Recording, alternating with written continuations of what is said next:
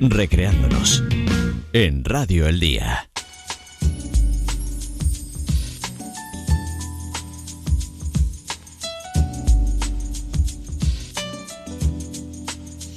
Hoy nos estamos deteniendo especialmente en los desafíos innovadores que afronta el sector turístico, aquellos que tienen que ver sobre todo con su transformación digital. Queremos saber de qué manera los cambios tecnológicos están retando al principal motor de la economía en Canarias y cómo estos cambios pueden determinar una nueva manera de enfocar esta actividad económica. Para buscar respuesta, hemos invitado a Eduardo Parra, que es profesor de Economía Digital, Organización de Empresas y Turismo, docente de la Cátedra de Turismo de la Universidad de La Laguna e investigador del Instituto de Ciencias Políticas y Sociales de esta universidad. Además, preside la Asociación Española de Expertos Científicos en Turismo. Profesor Parra, buenos días, bienvenido. Hola, muy buenos días, Rocío. Ayúdenos a comprender cómo hilvana la economía digital y el turismo. ¿De qué manera enlazan estos conceptos o de qué manera el primero está determinando el segundo? Bueno, vamos a ver. Eh, fundamentalmente ahora mismo el sector turístico eh, enfrenta determinadas cuestiones, eh, muchas de ellas muy, muy, muy estrechamente ligadas a todo lo que es el cambio tecnológico. Eh, la industria turística probablemente en los próximos 5 o 10 años va a tener que enfrentar muchísimos cambios, no solamente a nivel de cadena de valores, es decir, a nivel interno propio de la propia estructura, sino en general todo lo que está alrededor eh, en el ámbito externo de toda la industria. Y fundamentalmente el elemento que va a cambiar toda nuestra forma de entender todo lo que está pasando tiene que ver con el concepto tecnológico.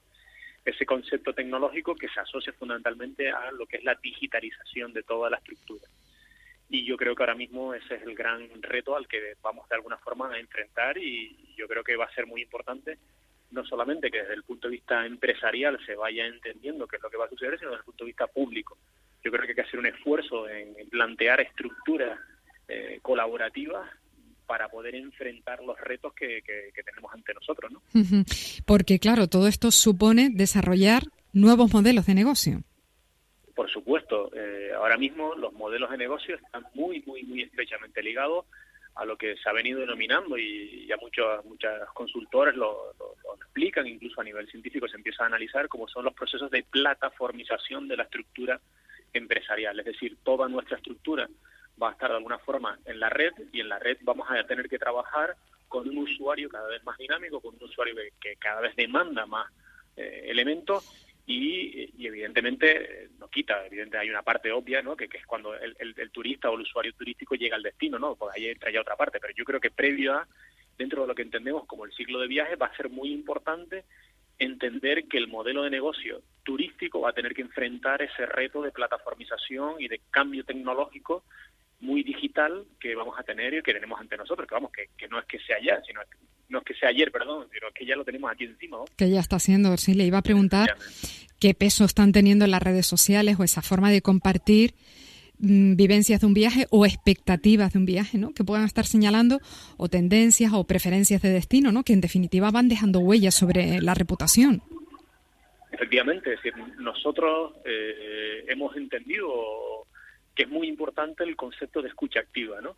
tenemos que las redes sociales ahora juegan un papel muy muy importante en, el concepto que has indicado ¿no? de la reputación online y eso significa que tenemos que estar constantemente escuchando escuchando lo que se comenta en forma o bien de hashtag en forma de mensajes en forma de contenidos que se van generando esos contenidos que se van a ir generando significa que tenemos que irlos interpretando eso es lo que se ha venido a denominar también como comportamiento humano esta vez saber entender el comportamiento humano previo a todo el proceso del ciclo de viaje hmm. y si nosotros somos y entendemos a más bien ese ciclo de eh, esa, bueno, todo eso que se está compartiendo, enfrentaremos nuestro, eh, nuestra estructura de producto y nuestra estructura de servicio pues mucho más ajustada a la demanda que está de alguna forma llegando a la islas. Yo creo que ese va a ser el reto que tenemos ante nosotros. La transformación digital, desde luego, es vertiginosa, como decía usted, en realidad hoy no para mañana. ¿Cómo está impactando ya esta disrupción digital en las empresas turísticas implantadas en Canarias? Hombre, mm, yo creo que ahora mismo eh, está impactando ya, o sea, lo tenemos aquí encima, eh, eh, ya nos estamos dando cuenta efectivamente de, todos los cambios que se están produciendo, pero yo creo que, que, tenemos que destacar que aunque nosotros tenemos estructura, lo que llamamos la estructura digital tecnológica preparada, nos falta ahora esa parte de analítica de datos, ¿no? Toda esa parte de analizar realmente esa escucha activa que antes comentaba, mm.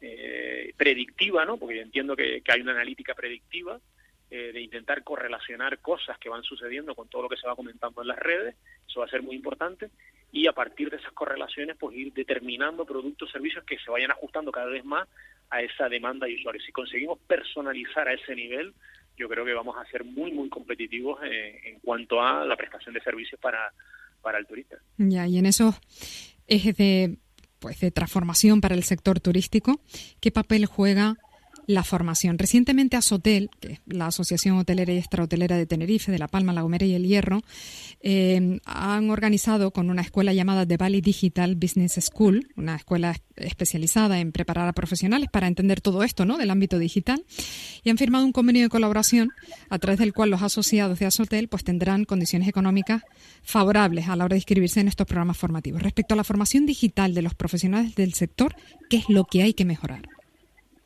Por supuesto, no te quede ninguna duda. Desconocía que, que ya existía ese convenio firmado, pero bueno, eh, si, si lo ha hecho la patronal como en la parte alojativa, y yo creo que es muy importante, se tendrá que ir sumando el resto de agentes de la estructura de nuestra industria. Yo creo que las competencias digitales, y de hecho la estamos trabajando muy, muy profusamente, además muy en profundidad dentro de lo que es el grado de turismo de la universidad, tenemos y de hecho van a ser las que van a permitirnos de alguna forma pues ser cada vez mejores a nivel de prestación de servicios y de productos, ¿no? Y yo creo que ahí va a estar la clave. O sea, tenemos que hacer un esfuerzo muy importante en que, como bien he dicho, muchos, eh, muchas de mis intervenciones no somos líderes en la formación turística y tenemos que hacer un esfuerzo muy importante en que esa formación y yo creo que estamos en el momento en ajustar todo ese gap que ha existido históricamente y crear una formación adecuada a los nuevos retos y esa formación nos permite ser muy competitivos en cuanto a todo lo que podamos ir desarrollando. Eh, en todos estos cambios que se plantean, ¿dónde diría usted que están los obstáculos principales o las resistencias al cambio?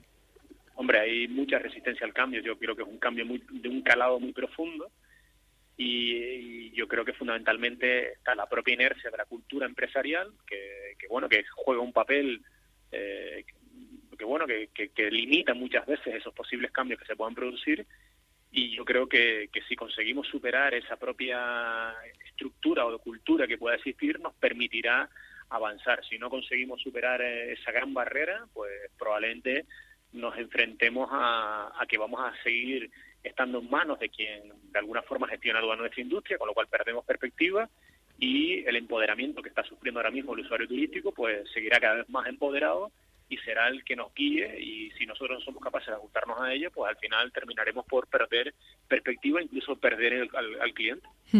¿Cuáles serían para usted los requisitos de un destino turístico inteligente? ¿Cómo debería ser esa estrategia de revalorización de Canarias como un destino turístico de estas características?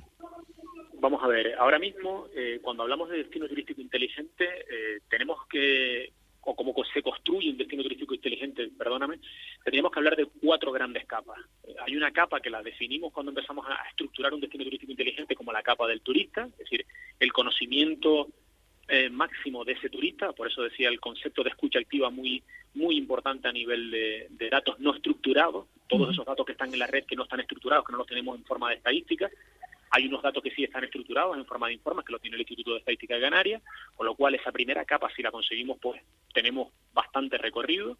Hay una segunda capa muy importante un destino turístico inteligente, que es la capa del territorio. Y cuando me refiero a capa de territorio, en estructura informática, me refiero a intentar tener estructurado en ese territorio todos los recursos que pueden ser potencialmente turísticos. Con esas dos primeras capas construimos la primera fase de lo que sería el, el destino turístico. Hay una tercera capa que es muy importante, que es la comercialización turística. Si somos capaces de enfrentar que toda nuestra estructura turística, todo el tejido, todos los actores, estemos alineados en una misma forma o en fórmulas muy parecidas de comercialización, superaremos lo que hemos planteado en las primeras fases, con lo cual nuestro destino estará preparado para venderse. Y hay una cuarta capa, que es la capa de la movilidad, de la sostenibilidad, de la eficiencia, de todo lo que está vinculado a ese cambio que, que pueda surgir, que también es muy importante. Estamos hablando de que el turismo va a vincularse no solamente a la tecnología, sino a una parte muy importante del desarrollo de la sostenibilidad. Si conseguimos eso, el resultado final de las tres primeras capas tendría que ser la cuarta que te comenté, movilidad, sostenibilidad y eficiencia. Yo creo que si en esa misma estructura hacemos una jerarquía arriba-abajo bien definida, bien armada, te puedo decir que probablemente eh, en los próximos años empezaremos a hablar de destinos turísticos inteligentes. Pero de todas formas, nos queda mucho por recorrer, nos queda mucho por discutir, nos queda mucho por hablar, nos queda mucho por colaborar para poder enfrentar eh, un destino turístico inteligente que todavía estamos empezando, ¿no? Ese hmm. camino o ese rumbo a ese destino turístico inteligente. Sí, antes nos ha dicho además que la fórmula o la metodología pasa por la colaboración, ¿no? Parece que como que la, la mayor competitividad viniera de la mano de la mayor colaboración, ¿no? Justo como, como una especie de paradoja. Parece que, lo que, insistamos en ello, pero yo creo que en modelos abiertos, modelos competitivos abiertos, colaborativos, va a estar el reto. El, crear estructuras donde no haya miedo a compartir y, ser capaces de enfrentar todo eso, eh, yo creo que podemos decir que eh, empezaremos a hacer algo más competitivo. Tengo mis dudas por, por, el, por lo que me indicabas antes o previamente, ¿no? El tema de, la inercia, la propia inercia, la propia cultura a veces limita la posibilidad, ¿vale?, de poder enfrentar estos, estos procesos. Y bueno, pues yo creo que también en este proceso necesitamos mucho de valentía política y de líderes preparados para enfrentar este cambio. Nos vamos a quedar con esa idea, si le parece, o como idea resumen, sostenibilidad, movilidad y eficiencia, ¿no? Como requisitos, digamos, que debe reunir un destino turístico para ser competitivo, no en el futuro, sino ya, ahora, ¿no? En el presente. Muy bien, profesor Parra, le agradecemos mucho que nos haya ayudado a comprender eh, cómo enlazan la economía digital, la transformación digital y el, y el turismo. Muy amable, que tenga un feliz fin de semana. Gracias. Igualmente, venga, un abrazo fuerte. Hasta luego.